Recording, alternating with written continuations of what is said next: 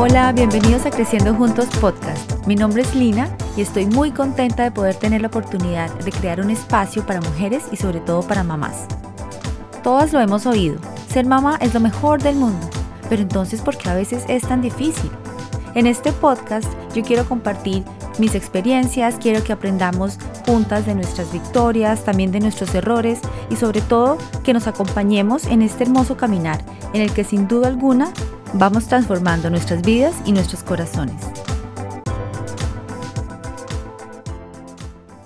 Hola, bienvenidos nuevamente a Creciendo Juntos. Espero que estén todos muy bien, guardándose en la casita, sabiendo que con todas las restricciones que estamos teniendo estamos ayudando a que este virus no, no se enloquezca aún más.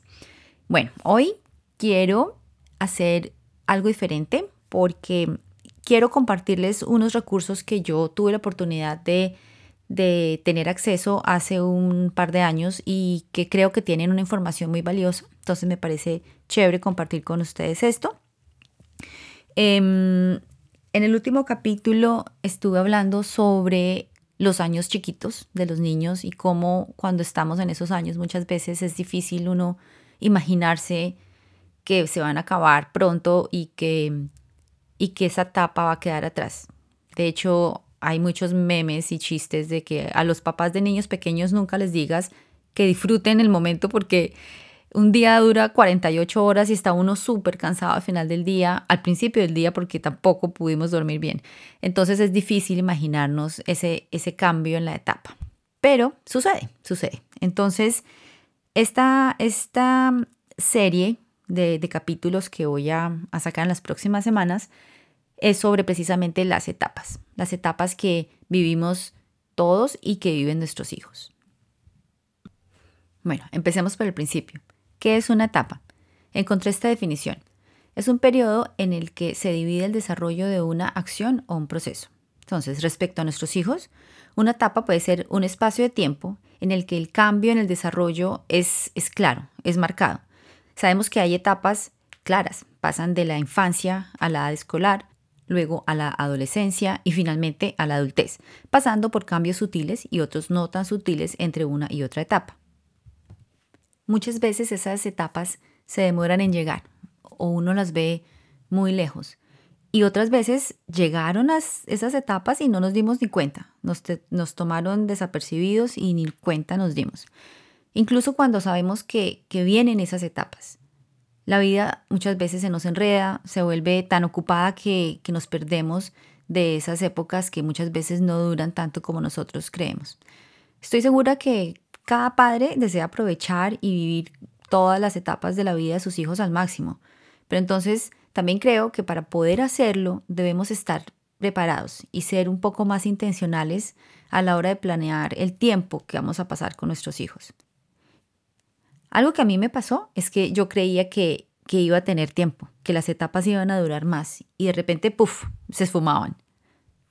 Yo siento que para mí el tiempo se pasaba sin darme cuenta, porque por un lado estaba tan metida en el día a día y disfrutando de los niños que no me daba cuenta que había crecido y cambiado y a veces pues no estaba preparada. También porque a lo mejor tengo como un problema de manejar el tiempo, entonces eh, siempre creo que va a haber más tiempo del que realmente hay. Me pasa con todo incluso con cosas pequeñas como, mami, podemos pasar eh, al almacén no sé qué mientras el camino a fútbol. Y yo sí, claro, y no, no hay tiempo, pero yo como que me imagino que siempre, que cinco minutos van a durar dos horas. Entonces, así también me pasaba con el crecimiento de los niños. Yo no me daba cuenta que crecían rápido. Tengo una historia que es, que es muy chistosa, em, que la verdad, la verdad me da un poquito de vergüenza contarla, pero la voy a contar porque, pues porque es que la inexperiencia es increíble. Resulta que, el, que mi hijo mayor tenía tres años, además porque es el pobre hijo mayor, ¿no? Ese, ese pobre hijo mayor que lo coge a uno inexperto en todos los temas de maternidad. Bueno, el niño tenía como tres añitos y de repente empezó a decir que le dolían los pies. Entonces, bueno, qué raro, yo le, le miraba los piecitos, se los tocaba, pero no notaba nada raro.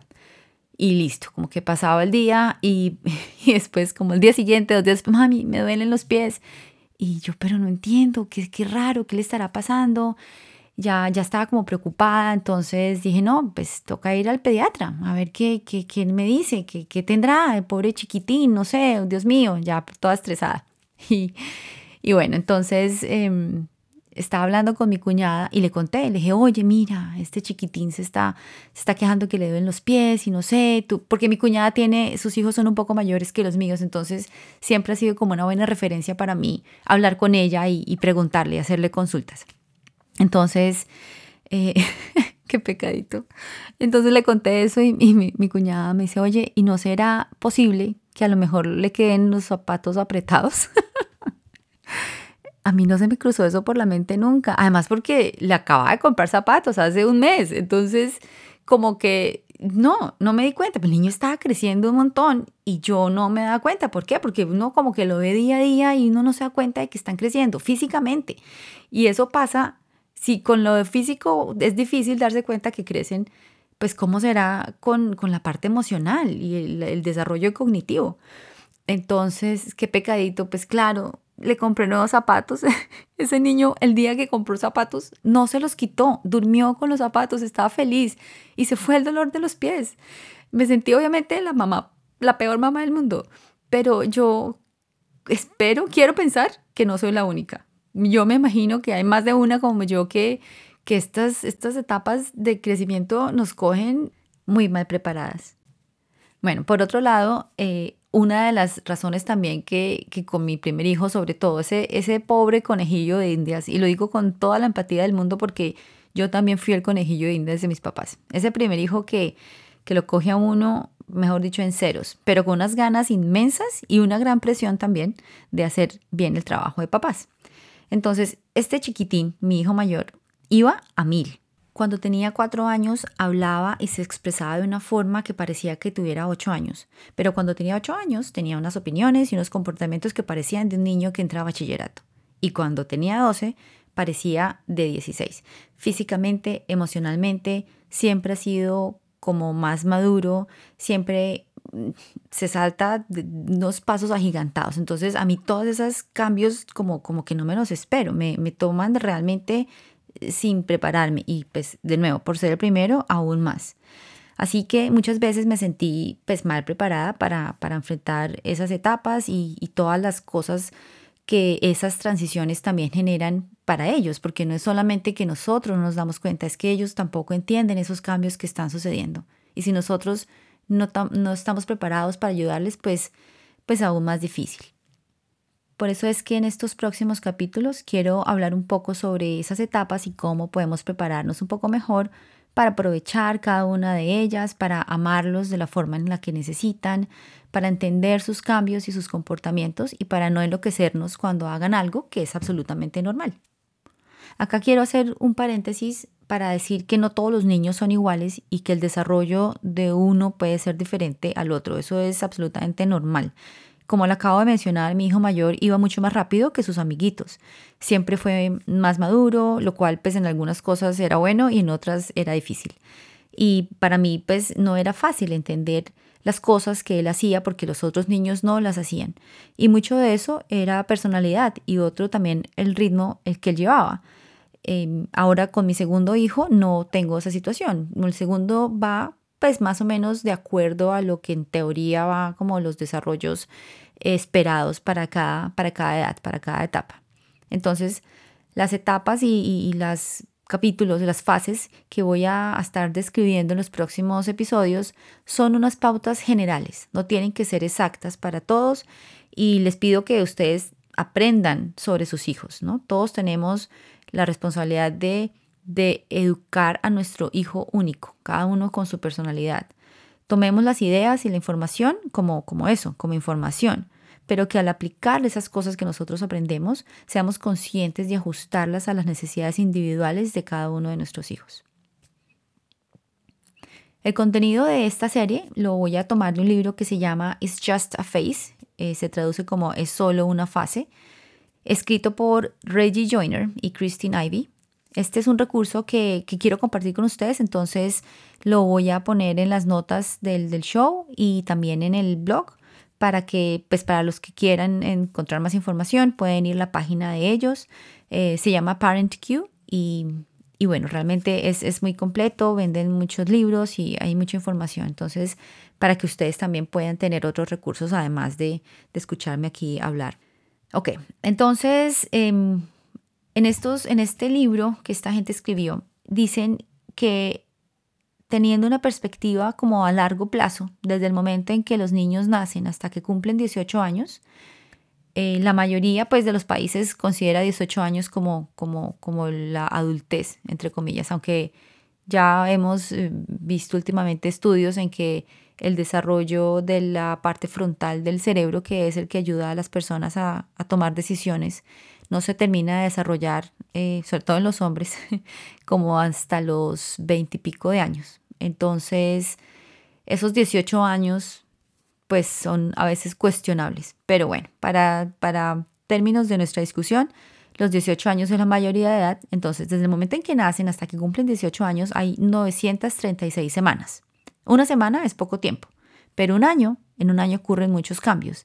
Y cuando intencionalmente tratamos de entender cada cambio, podemos usar esa información para entender más a los niños en la etapa en la que están y ayudarlos en esas transiciones. Con esto, pues obviamente no quiero agregar más estrés al que ya los padres manejamos. No quiero que nadie sienta que no está haciendo suficiente o que le falta mucho por aprender. No, para nada. Lo que yo quiero es proporcionar herramientas para que el que las quiera usar las use y para despertar un poco la curiosidad en aquellos padres que quieren hacer algo más allá del día a día.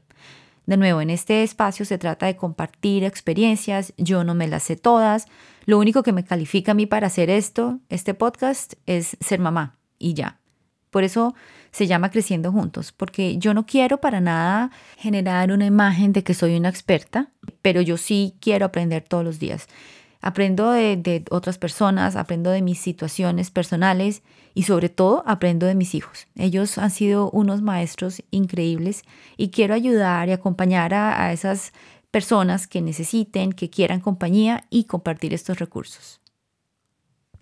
Entonces, cerrando paréntesis y volviendo al tema, en cada etapa los niños necesitan lo mismo, necesitan cuidado, necesitan amor, necesitan apoyo, pero dependiendo de la etapa en la que estén, estas cosas fundamentales van a verse diferentes. Por ejemplo, cuando son bebés, el aspecto físico es muy importante. Ellos necesitan sentirse seguros.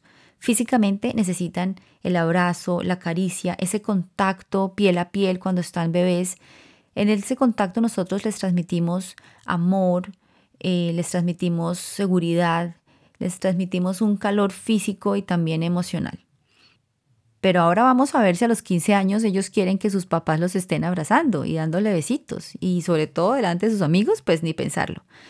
Pero hay otras formas en las que a la adolescencia ellos necesitan que les hagamos sentir lo mismo, que les hagamos sentir que son seguros, que los amamos, que tienen ese, ese apoyo en nosotros. Entonces, por ejemplo, puede ser dándoles nuestro respaldo cuando cometen un error en el colegio o cuando al empezar a ser independientes toman decisiones equivocadas, pero ellos quieren venir a nosotros porque esperan ese apoyo, ese amor, esperan sentirse seguros.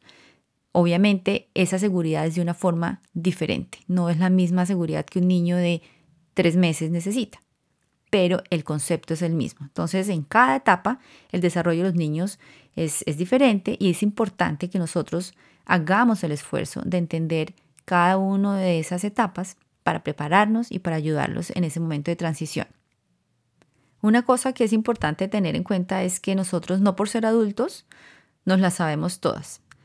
De hecho, conozco a muchos niños que son más sabios que algunos viejos, porque estamos hablando de sabiduría y no de conocimientos, que es diferente. Hay muchas personas adultas que saben mucho, tienen información en su cabecita académica, pero en cuestiones emocionales, en cuestiones, su inteligencia emocional, digamos que no es muy, muy madura.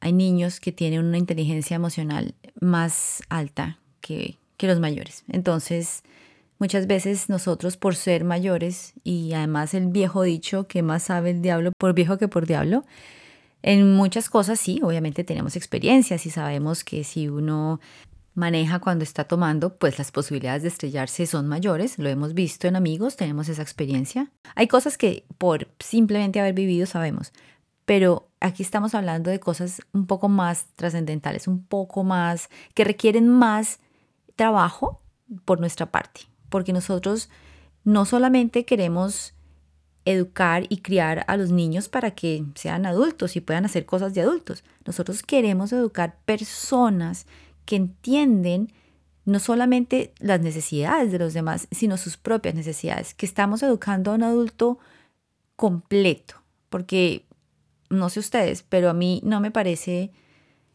tan buena idea generar y crear y educar adultos que sean muy inteligentes académicamente, intelectualmente, pero que no tengan una inteligencia emocional que les permita vivir en un mundo y que sean parte positiva para el mundo.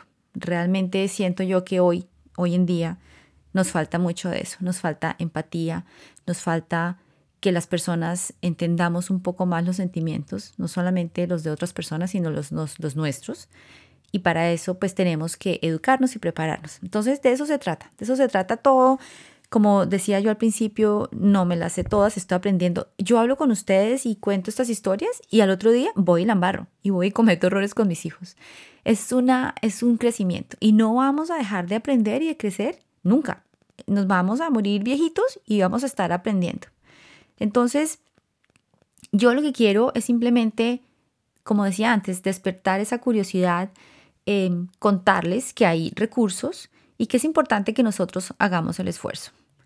Los padres ejercemos una influencia enorme sobre nuestros hijos y esos son pequeños seres humanos y es nuestra responsabilidad proporcionarles a ellos herramientas que les van a permitir triunfar cuando llegue su momento y entre más nos preparemos nosotros para hacer ese trabajo, más vamos a disfrutar de cada una de las etapas del desarrollo y más tranquilos vamos a estar cuando sean adultos independientes y a lo mejor tendremos menos conflictos y menos sesiones de terapia para ellos y para nosotros en el futuro.